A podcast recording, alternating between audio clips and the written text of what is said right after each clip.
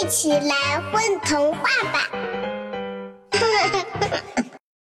我的蘑菇头女孩，啊呜！大哭的声音一下把我从梦中惊醒，我像只蚱蜢一样从床上弹跳起来，真是受够了那个倒霉女孩，她的哭声可怕的像能吃人的怪物一样。我看向窗外那棵星星树，星星们已经全被惊醒，正闪着惊恐的光，因为谁都知道，接下来会有一颗星星要消失。是的，那个女孩每哭上一回，就有一颗星星从星星树上神秘消失。作为星星守护者，我的职责就是要一直守护着我的星星种子发芽、开花、结出星星，直到星星成熟。成熟的星星会长出透明的翅膀，它们会自动飞离星星树，到天空上做一颗真正的星星。当树上的星星全都飞走的时候，那个女孩子会刚好十二岁，我的工作也便结束了。那十二岁之后呢？十二岁之后，那个孩子长大，我就会重新种一颗星星种子。说起来，我真的很倒霉，因为在这棵星星树还是种子的时候，我就已经被指定守护它和地球上的那个小女孩了。我的这棵星星树就长在银河边上。而我的房子就建在星星树的树顶上。一开始，星星树上有九十九颗星星，每一颗都闪烁着迷人的光。风一吹，它们就会响起清脆的叮咚声。但这美好的一切都被那突如其来的哭声破坏了。那天清晨，太阳还没有升起，我正做着美梦，星星们也在沉睡。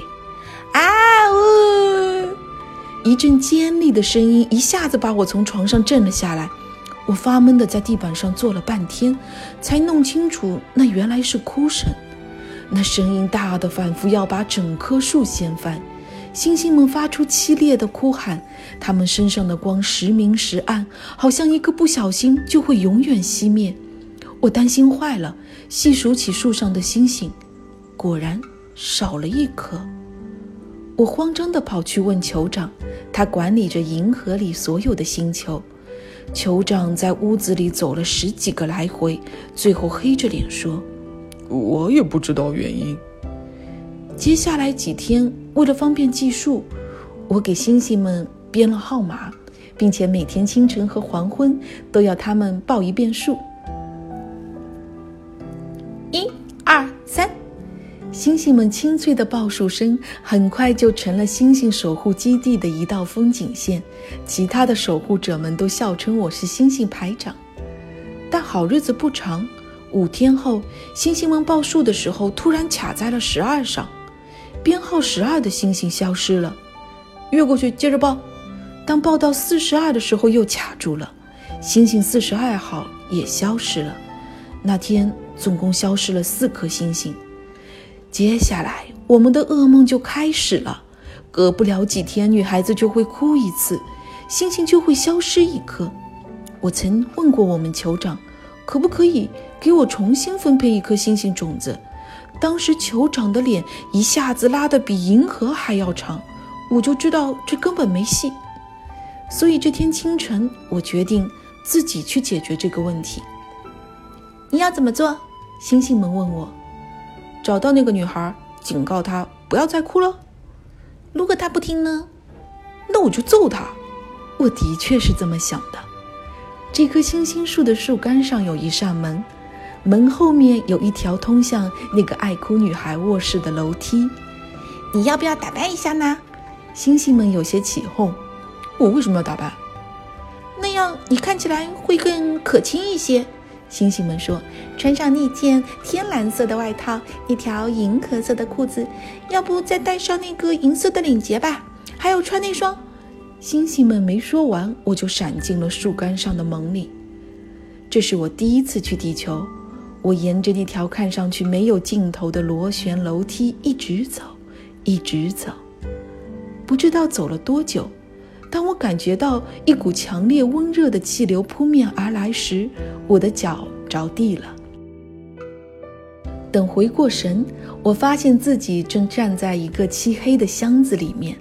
透过箱子的缝隙，我看到外面的小房间。房间有些乱，靠窗台的小木桌上摆着插满芦苇的玻璃瓶子，窗台上则是一排小花盆，盆里种的全是些野花野草。床单是白色的，上面印着金黄的野葵花。床头放着一只青蛙闹钟。果然，爱哭鬼的房间都是乱糟糟的。我小声地嘟囔。就在这时，箱子哗啦一下被拉开了，我这才发现我在一个衣橱里。我就知道你来了，星星守护者。对面站着一个和我一般高的女孩。嗯，你你，我惊得不知道说什么。我是小兰，星星们告诉我你来了。小兰顶着蓬蓬的蘑菇头朝我微笑。叛徒星星，我暗想。说实话，我很紧张，因为这是我第一次和人类小孩说话。你八岁？我小心地问他。八岁？你你可真会开玩笑！再过一个月我就要十一岁了。蘑菇头痴痴地笑起来。难道你只有八岁？我才不止八岁呢。不过我也不知道我几岁，我从来没有计算过。蘑菇头嘴巴一撇，一副不相信的样子。不相信就算了，反正我也不是来谈这个问题的。你能不能不要再哭了？蘑菇头眨眨眼，好像不明白我的意思。你一哭就有星星消失，一有星星消失，其他星星们就害怕。星星们一害怕就不能成熟，这样我的工作就完不成了。我一口气解释完。